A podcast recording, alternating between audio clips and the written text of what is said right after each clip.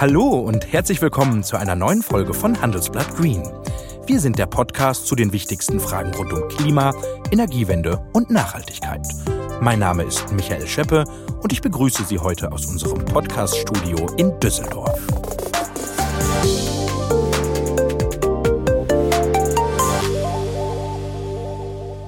Atomkraft? Ja bitte. So könnte man den Slogan zumindest aus Sicht der EU-Kommission jetzt umschreiben. Die plant nämlich, Energie aus Gas und Atomkraft als klimafreundlich einzustufen. Ja, bei der ganzen Diskussion gerade geht es um den Begriff der Taxonomie. Das ist ein Regelwerk, mit dem die EU festlegt, welche Investitionen als nachhaltig gelten und welche wirtschaftlichen Tätigkeiten zu den Umweltzielen beitragen. Und unter bestimmten Bedingungen will die EU nun eben auch Atomkraft und Erdgas mit einem grünen Ökosiegel versehen. Schon in den nächsten Tagen will die Kommission da ihren finalen Vorschlag abgeben und dann will das Europäische Parlament darüber abstimmen. Und da gibt's schon Widerstand, vor allen Dingen aus Deutschland.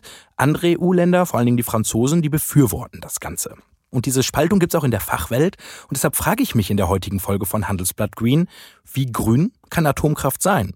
Und wie wichtig ist Atomkraft für unsere Versorgungssicherheit?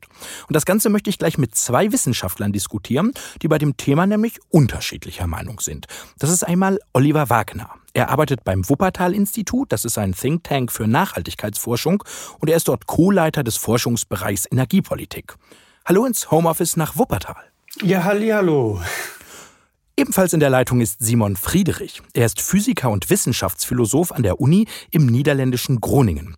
Und er ist im Vorstand des Vereins Ökomoderne, der sich für Atomkraft ausspricht.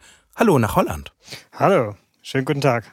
Ja, ich habe es ja schon gesagt, beim Thema Taxonomie und Atomkraft ist Politik und Fachwelt gespalten. Und zum Start unserer Diskussion heute möchte ich Ihnen beiden jeweils 30 Sekunden Zeit geben, um Ihre Position klarzumachen. Herr Wagner, fangen wir doch mit Ihnen an. Sollte die EU Atomkraft als klimafreundlich einstufen? Ihre Zeit läuft. Sollte sie nicht, denn Atomkraft ist die teuerste, riskanteste und am wenigsten zum Ausbau der erneuerbaren Energien passende Form der Stromerzeugung. Die Frage der Endlagerung des hochradioaktiven Atommülls ist nach wie vor ungelöst. Bau und Betrieb der in den anderen EU-Staaten geplanten Kernkraftwerke verschlingen hohe staatliche Subventionen. Katastrophen von Fukushima und Tschernobyl müssen uns Mahnung sein, dass diese Technik immer ein Restrisiko mit sich bringt, welches verheerende Folgen haben kann. Ja, zwei Sekunden überzogen, Herr Wagner, das lassen wir gelten. Herr Friedrich bekommt die genau die gleiche Zeit, 30 Sekunden. Grüne Atomkraft, Herr Friedrich, was sagen Sie zum Vorstoß der Kommission? Ja, vielen Dank. Es ist meines Erachtens sehr wichtig, dass die Kernenergie in die EU-Taxonomie für nachhaltige Aktivitäten aufgenommen wird. Das haben die neutralen Experten vom Forschungszentrum der EU-Kommission in ihrem einschlägigen Gutachten auch aus gutem Grund empfohlen. Die Kernenergie ist eine extrem umweltfreundliche Form der Energiegewinnung. Ihre Emissionen sind nahe Null und sie hat den wohl geringsten Material- und Flächenbedarf aller sauberen Energieformen. Sie hat auch historisch eine insgesamt hervorragende Gesundheitsbilanz. Die Taxonomie ist deshalb nur dann glaubwürdig, wenn sie die Kernenergie einschließt, neben der erneuerbaren Energie natürlich, die übrigens auch sehr gut Umweltbilanzen haben. Ja, das machen Sie gut, Sie beiden, in 30 Sekunden alles auf den Punkt zu bringen. Aber wir haben noch 27 Minuten, lassen Sie uns die doch nutzen und vielleicht zunächst mal auf die Klimabilanz schauen, sozusagen jetzt ins Detail gehen Ihrer Argumentation. Ähm, Herr Friedrich, lassen Sie uns doch mit Ihnen anfangen. Wie grün ist denn Atomkraft jetzt in Sachen CO2-Emissionen, wenn man das zum Beispiel mit Braunkohle vergleicht? Ja, also äh, da ist natürlich, ist natürlich was völlig anderes, denn beim Verbrennen von Braunkohle ähm, entsteht CO2, was dann in die, in die Luft kommt, jede Menge davon und der Ausstoß pro Kilowattstunde Strom ist so ungefähr äh, 1000 Gramm. Und für Kernenergie, da wird natürlich bei der, bei der Spaltung von, äh, von Atomkernen, von Urankernen insbesondere, äh, passiert natürlich auf Kern, äh, Atomkernniveau was, nicht auf äh, Niveau des, der, des Moleküls. Und deshalb wird auch kein CO2 frei. Äh, der Ausstoß ist nicht ganz null, weil bei vor- und nachgelagerten ähm, Prozessen in, in der heutigen, im heutigen Umfeld, wo man dafür fossile Brennstoffe braucht, ein bisschen was benutzt wird. Es ist so im, im Bereich äh, 5 oder 10 Gramm mhm. ähm, pro Kilowattstunde, ähnlich wie bei der Windkraft und noch weniger weniger als bei der Solarenergie im Moment. Hm. Herr Wagner, wenn man Herrn Friedrich zuhört, ist ja Atomkraft ja dann doch ziemlich grün, oder? Sie ist zumindest, sagen wir mal, äh, was äh, den, den Klimaschutz anbelangt, was den Ausstoß von CO2-Emissionen anbelangt, auf einem niedrigen Niveau. Das, das stimmt. Also dem würde ich auch nicht widersprechen. Die CO2-Äquivalente ich sag mal, das im, im, Verhältnis, wenn man sich das anschaut, auf der einen Seite 5 bis 40 Gramm, ne, so sagt es zumindest hier die Schweizerische äh, Eidgenossenschaft, und demgegenüber Braunkohle eigentlich sogar über 1000 Gramm CO2 pro Kilowattstunde. Wo würden Sie denn widersprechen, Herr Wagner? Ja, widersprechen würde ich halt eben bei der Bewertung insgesamt der Atomkraft. Denn sie ist halt eben eine Hochrisikotechnologie. Mhm. Wir haben halt eben die Unfälle gehabt in äh, Fukushima und äh, in Tschernobyl. Und da kann man halt eben sehen, was für verheerende Folgen das hat. Und das ganze Problem der Endlagerung nach wie vor auch nach Jahrzehnten der friedlichen Nutzung der Kernenergie ungelöst. Wir wissen nicht, wohin damit. Und der, der Atommüll strahlt noch über viele Tausende von Jahren. Sie müssen sich vorstellen, wenn der Neandertaler seinerzeit uns irgendwie ein technologisches äh, Ei ins Nest gelegt hätte, auf das wir heute noch aufpassen müssen. Das sind mal mindestens die zeitlichen Dimensionen, in denen man denken muss, wenn wir über Atommüll reden. Mhm. Also grün ja, aber eine Risikotechnologie, sagt zumindest Herr Wagner. Herr Friedrich, was würden Sie entgegnen? Oder anders gefragt, haben Sie kein schlechtes Gewissen, so eine Hochrisikotechnologie zu empfehlen, die noch über Jahre zu nutzen? Ähm, also ich, ich würde die, die Kernenergie, äh, so wie sie historisch gewachsen ist, auf jeden Fall nicht als Hochrisikotechnologie sehen. Also es gibt ja systematische Studien, die vergleichen über den ganzen äh, Zyklus einer Energieform, wie viel, äh, wie viel Lebensjahre hat die sozusagen gekostet, abgesehen von dem Nutzen, die sie für die Menschen hatte, wie viel, wie viel Leben haben sie, hat sie gekostet, also sozusagen pro Energieeinheit.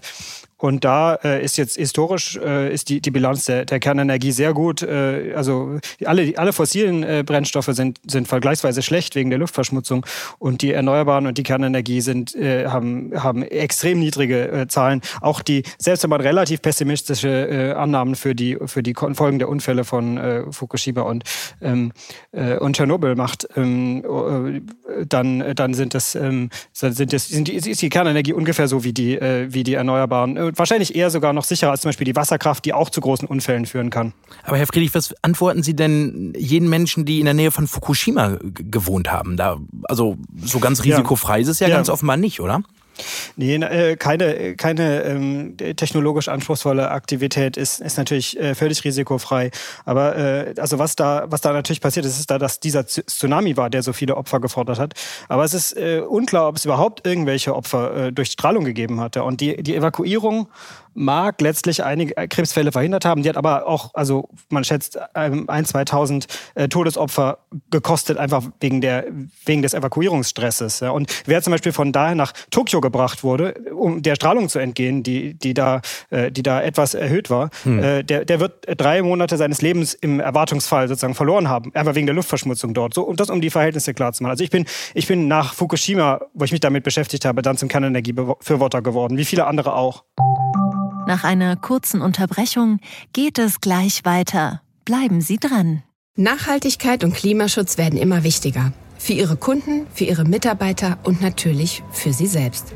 Aber wo steht Ihr Unternehmen bei Umweltfragen, sozialer und verantwortungsvoller Unternehmensführung? Und was sind Ihre dringlichsten Handlungsfelder?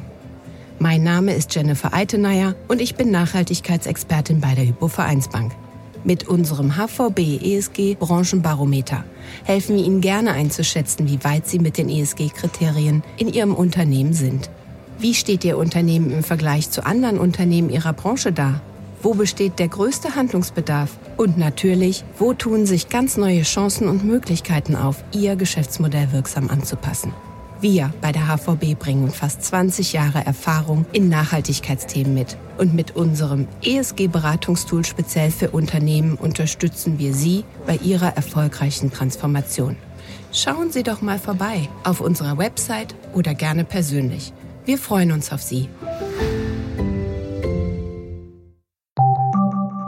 Herr Wagner, wie sehen Sie das? Wovon geht das größere Risiko aus? Ähm, von CO2-Emissionen oder von Atomkraft? Ja, beides hat halt eben ein gewisses Risiko. Ich bin jetzt auch nicht dafür, dass man äh, auf äh, CO2-Träger halt eben besonders klimafreundlich, halt äh, besonders äh, umweltfreundlich erklärt. Das ist ja klar. Aber die Frage ist, passt es halt eben zu dem, was wir uns als Ziel vorstellen in der Energiewirtschaft? Und da passt Atomkraft einfach überhaupt nicht so, denn Atomkraftwerke sind quasi nicht zu regeln. Das sind mal sehr groß, großtechnische Anlagen. Wenn die einmal laufen, dann laufen die. Und wir haben auf der anderen Seite die erneuerbaren Energien, die, ich sag mal, ein Stück weit der Willkür der Natur mal mehr, mal weniger äh, stark zur Verfügung stehen. Und da braucht man Kraftwerke, die sehr gut regelbar sind und sozusagen dann halt eben auch schnell rauf und runter gefahren werden können. Das können Atomkraftwerke nun mal nicht. Und äh, risikoreich sind sie halt eben gleichwohl auch für die Umwelt. Wenn wir schauen in äh, Frankreich, als wann war das 2018, dieses, äh, ich sag mal, diesen Hitzesommer hatten, mussten auch die Kraftwerke runtergefahren werden, einfach weil die Flüsse überhitzt werden sonst. Also dieses Kühlwasser, äh, was sie halt eben irgendwie brauchen, muss ja irgendwo hin. Also kurzum, Atomkraft ist ein Irrweg. Herr Friedrich? Ja, ähm, da gibt es natürlich viel dazu zu sagen. Äh, ich finde jetzt einen interessanten Aspekt, äh, zum Beispiel den äh, passt es zu den erneuerbaren Energien, denn ich bin mir völlig mit Ihnen einig, Herr Wagner, dass natürlich erneuerbare Energien unheimlich wichtig werden in der Zukunft ähm, und auch wichtig werden sollen. Ähm, also ähm, es gibt äh, sehr, es gibt natürlich unheimlich viele Energieszenarios für 2050 oder später ähm, und die Analysen, die gucken, wie, wie kommen wir eigentlich auf ein System mit, mit minimalen Kosten. Und äh, mir scheint äh, die, die, die Mehrheit der, insbesondere die, der Studien, die, die sehr seriös aussehen, äh, die äh, gehen eigentlich davon aus, dass die Kosten minimieren lassen, wenn man neben äh, den dann immer günstigeren ähm, Solar- und Windanlagen auch eine, ähm, einige also Flexible Firm Capacity hat. Also sozusagen mhm. ähm, so, also Kapazität, die ein bisschen mitmoduliert, aber im Grunde sozusagen eine, eine, solide Basis bildet. Und dafür ist die Kernenergie im Prinzip sehr gut geeignet. Also die, die auch die Konvoi-Reaktoren, die man jetzt noch hat in Deutschland, letzten drei, die noch laufen, oder die modernsten in Frankreich, die können schon äh, modulieren. Also sie können ihren Output auch, äh, äh, habe ich mal nachgeschaut, also von ähm, so um 75 Prozent in einer halben Stunde oder so äh, äh, mitmodulieren. Das geht schon. Das will man aus ökonomischen Gründen nicht unbedingt machen. Mhm.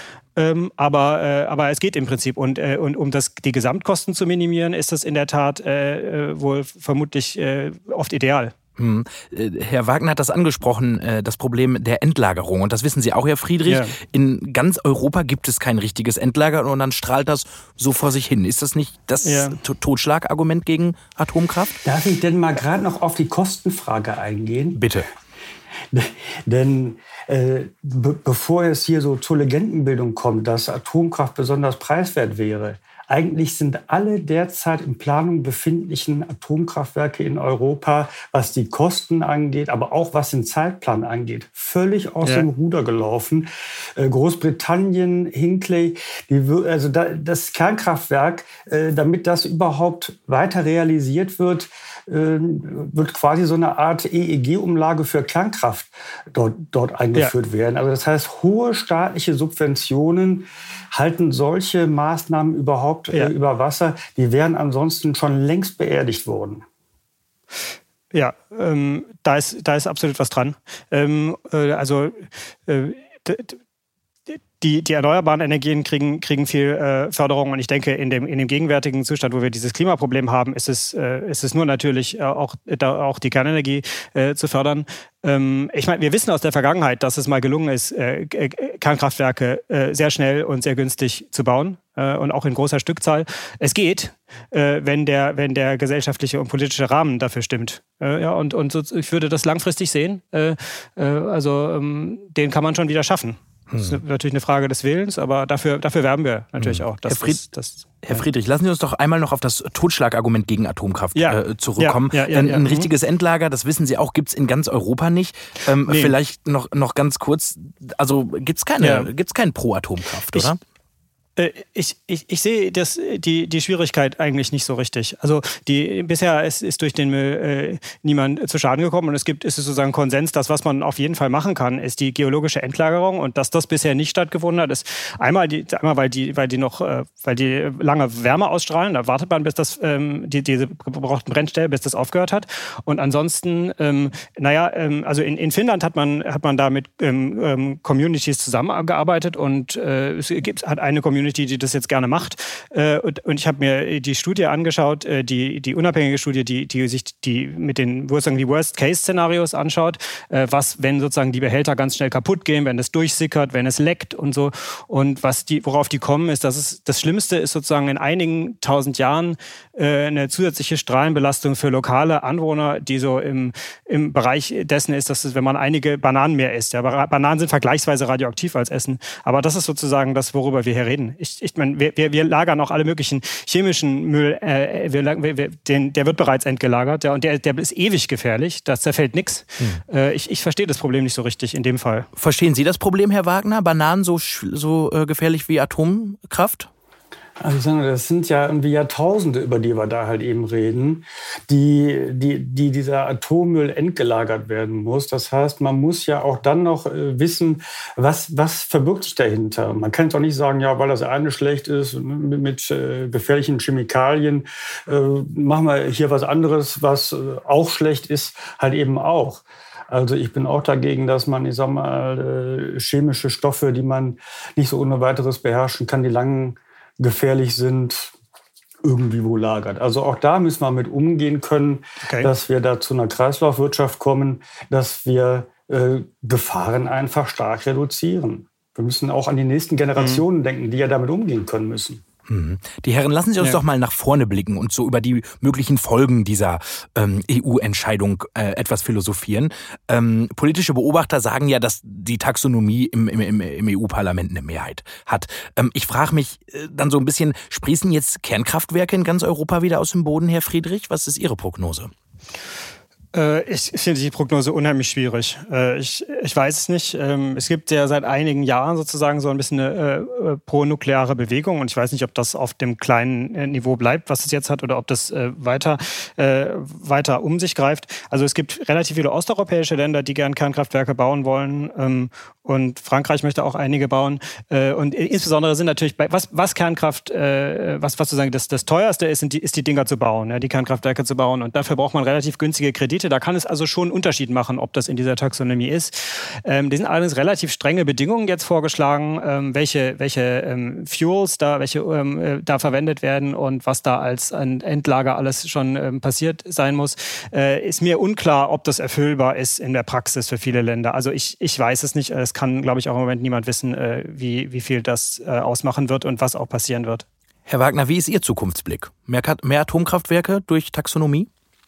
Ich glaube es ehrlich gesagt nicht, dass da viel passieren wird, denn letzten Endes äh, ist die Taxonomie ja nicht und wie ein prall gefülltes Portemonnaie, was dann über die äh, Kraftwerksbauer und Betreiber irgendwie ausgeschüttet wird, sondern es ist ja vielmehr sagen wir mal, eine Orientierungshilfe, eine Richtlinie für Kapitalgeber, ob eine Technik äh, halt eben nachhaltig ist oder nicht. Und äh, da gehe ich eigentlich von der Vernunft der Investoren aus, dass sie wissen, Kernkraft, das äh, Atomenergie, das äh, ist keine Zukunftstechnik, das ist eine Hochrisikotechnik. Ich wiederhole mich, aber das ist auf jeden Fall etwas, in das es sich nicht lohnt zu investieren, wenn man langfristig denkt und gesellschaftliche Verantwortung übernimmt. Wollen Sie noch was entgegnen, Herr Friedrich? Also es kann sein, dass, dass Herr Wagner recht hat. Die Nuklearindustrie ist sicherlich in einer, in einer nicht leichten Situation. Ähm, äh, aber, ähm, aber ich weiß nicht. Es gibt schon, es ist schon sehr schwierig, einfach nur mit erneuerbaren Energien äh, zu dekarbonisieren. Also mhm. es ist extrem schwierig. Wir sind ja noch nahezu vollständige, äh, also das Gesamtenergiesystem äh, der Welt ist noch nahezu vollständig äh, fossil, also 80 Prozent oder so. Äh, da ist viel Raum. Ja. Mhm. Heißt es denn, wenn wir jetzt nicht ganz genau wissen, ob es mehr Atomkraftwerke gibt, ähm, wenn jetzt quasi Investitionen in Atomkraftwerke ja, attraktiver werden könnte. Kann das ja. irgendwie den Ausbau der in erneuerbaren Energien bremsen? Glauben Sie, da könnten wir zu einem Rückschritt kommen, Herr Friedrich? Ähm, also ich kann mir vorstellen, dass, dass es im Einzelfall ähm, so ist, dass ein Land sich entscheidet, okay, wir bauen, äh, wir bauen jetzt hier äh, fünf Kernkraftwerke und dafür legen wir, legen wir den einen oder anderen Offshore-Windpark nicht an. Also, aber es ist klar, dass die Erneuerbaren dramatisch wachsen würden. Das ist ja auch total gut. Also daran, äh, daran ändert sich dadurch überhaupt nichts. Mhm. Es geht wirklich halt darum, dass wir die, von den fossilen Energieträgern wegkommen. Hm, ändert sich eigentlich was an der Tatsache, dass ähm, wir unseren Atomausstieg ja quasi wieder redigieren? Ende 2020 sollen ja die letzten drei Atomkraftwerke in Deutschland abgeschalten werden. Herr Wagner, ja. glauben Sie, da ändert sich jetzt noch mal irgendwas dran, je nachdem, wie diese Taxonomieentscheidung ausfällt? Nein, Nein, das glaube ich nicht. Das, äh, ja. Die Kraftwerksbetreiber, die sind froh, wenn sie die Dinger dann auch wirklich jetzt abschalten können. Ihre Planungen sind ja dahingehend äh, abgeschlossen. Das, das werden die gar nicht wollen. Es geht ja auch um Personal. Äh, Im Prinzip der Rückbau, ja. das ist ja auch nichts, was man von heute auf gleich halt eben, das muss langfristig vorbereitet werden. Also von daher, die werden gar kein Interesse daran haben, so kurzfristig ihre Anlagen weiter zu betreiben. Nicht? Es wären dann ja auch ja. über kurz oder lang, äh, ich sag mal, Investitionen auch wieder notwendig. Das werden die nicht wollen. Ich höre ein Nicken in Holland. Ja, ja, ja, ich, ich, ich, ich finde es zwar schade, aber Herr Wagner hat völlig recht. Äh, und äh, ich habe sogar gewettet, kann ich vielleicht äh, erzählen, hier mit einem, mit einem Freund, der bekannter belgischer ähm, ähm, Public Intellectual ist, der sagt, die Deutschen können doch nicht so dumm sein, diese Kern Kernkraftwerke abzuschalten. Also falls sie, falls am 2. Januar des nächsten Jahres noch ein Kernkraftwerk in Deutschland Strom erzeugt, dann muss ich 1000 Euro bezahlen. Ja, dann lassen Sie uns da spätestens sprechen. Ähm, aber lassen Sie uns noch, ich habe noch einen Gedanken im Kopf, den ich mit Ihnen diskutieren möchte. Wenn wir jetzt in Deutschland, wir sehen das ja kritisch, gerade die Grünen in der Bundesregierung, diese Einstufung von Atomenergie als grüne Energie. Und jetzt frage ich mich, ja. wir wollen ja alle unsere strengen Klimaziele erreichen. Ähm, mhm. Und dann sagen die Franzosen, ja, wir machen das jetzt mit unserem grünen Atomstrom und wir versuchen das eben mit, mit ja, Wind und Wasser und, und Sonnenenergie. Ähm, Stelle ich mir die Frage, hat Deutschland irgendwie einen Nachteil äh, gegenüber den anderen Ländern in der EU, Herr Friedrich?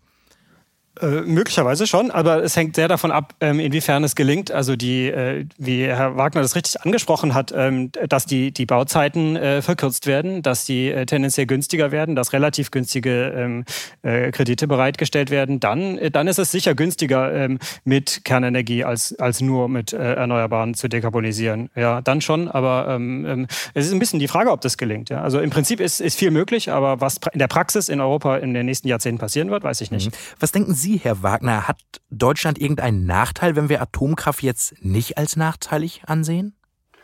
Ja, Atomenergie ist ja gar nicht grün und äh, einen Nachteil davon haben wir nicht. Wie gesagt, ganz im Gegenteil, denn die Atomkraftwerke passen einfach von ihrer Struktur her der Erzeugung nicht zu dem, was wir brauchen, wenn wir den Anteil erneuerbarer Energien stark ausbauen wollen. Also wir wollen ja letzten Endes eigentlich auf über 100 Prozent Anteil erneuerbarer an der Stromerzeugung. Wir müssen dann ja auch immer ein bisschen sozusagen noch mehr im Petto haben, als wir eigentlich brauchen. Und äh, wenn Sie sich anschauen, wie hoch der Anteil der äh, weltweite Anteil äh, an Atomstrom ist, der liegt bei, ich glaube, nicht einmal 10 Prozent. Hm. Korrigieren Sie mir, hm. wenn es halt eben höher ist. Nee. Da kann man halt eben sehen, die spielt momentan nur eine ganz, ganz geringe Rolle. Im Übrigen auch nur für ganz wenige Länder. Ich glaube, etwa zwei Drittel des Atomstroms wird quasi in fünf Ländern produziert.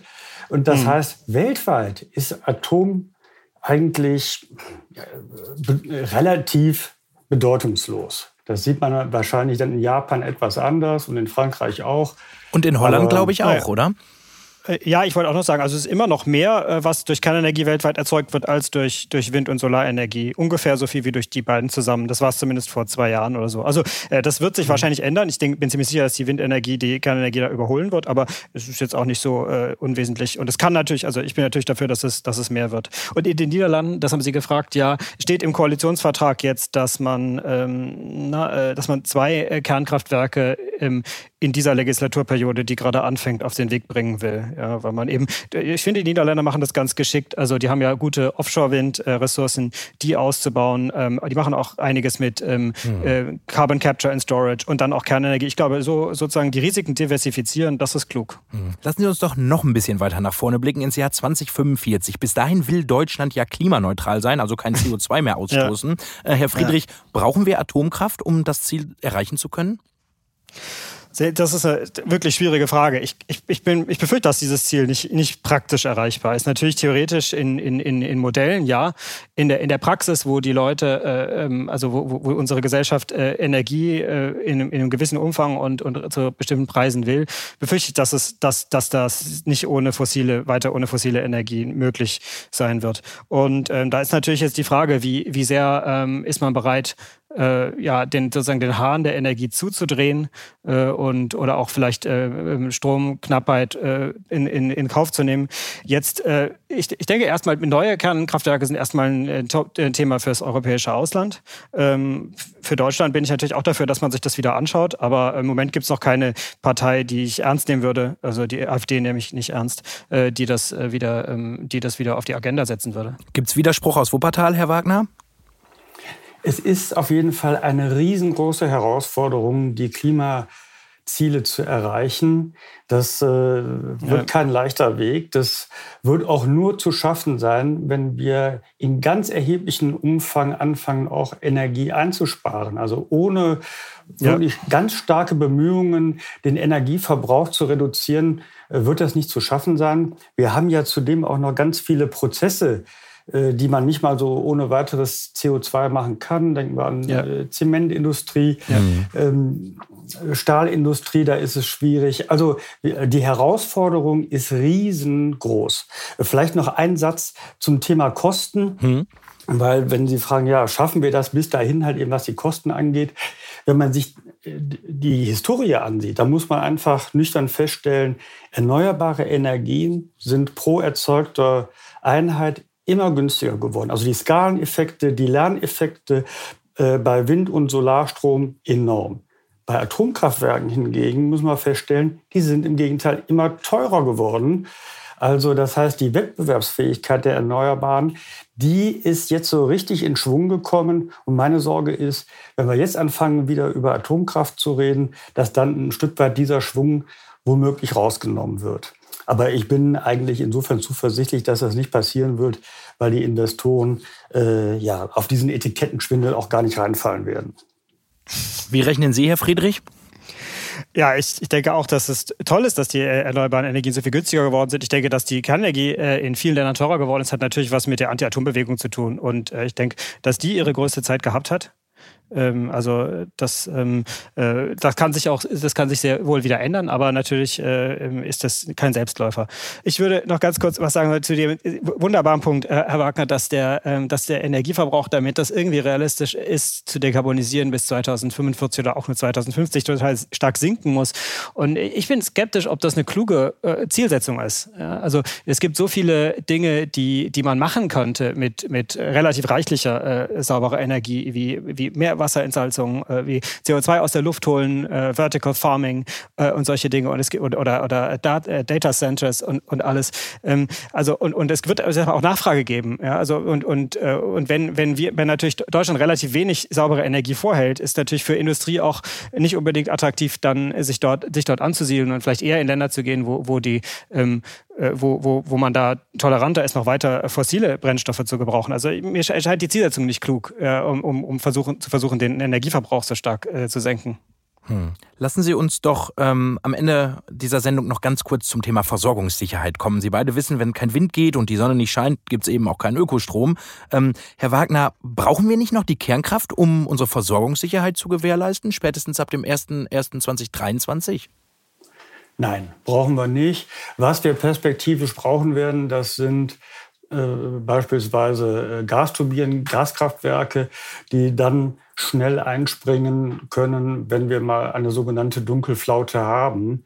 Äh, gut, solange wir dann noch nicht die Mengen an Wasserstoff haben, die es halt eben bräuchte, um sie dann tatsächlich mit grünem Wasserstoff zu betreiben, wird es wahrscheinlich dann halt Erdgas sein, was dann, was dann da durchgeht. Aber die werden, diese Kraftwerke werden nur wenige Betriebsstunden im Jahr haben und dann äh, ist das meines Erachtens auch durchaus vertretbar. Zustimmung, Herr Friedrich? Äh, bedingt. Also äh, sicher muss es erstmal dann äh, Gas sein und es wird sicher erstmal fossiles Gas sein, also so irgendwie äh, sauberer äh, Wasserstoff oder so ist noch in, in weiter Zukunft. Äh, erstmal wird es natürlich auch die Kohle sein, ähm, weil, weil es einfach die, die Kapazität gar nicht reicht. Die Frage ist, wie, wie rigoros man jetzt Gaskraftwerke wird zubauen können. Also ich glaube, so, so ein, einige zig Gigawatt werden nötig sein. Äh, ja, wenn das nicht geht, dann wird es eben Kohle sein. Ja, also das ist sozusagen der Preis dafür. Ja, das glaube ich nicht, weil da haben wir ja nur auch schon den Ausstiegsbeschluss.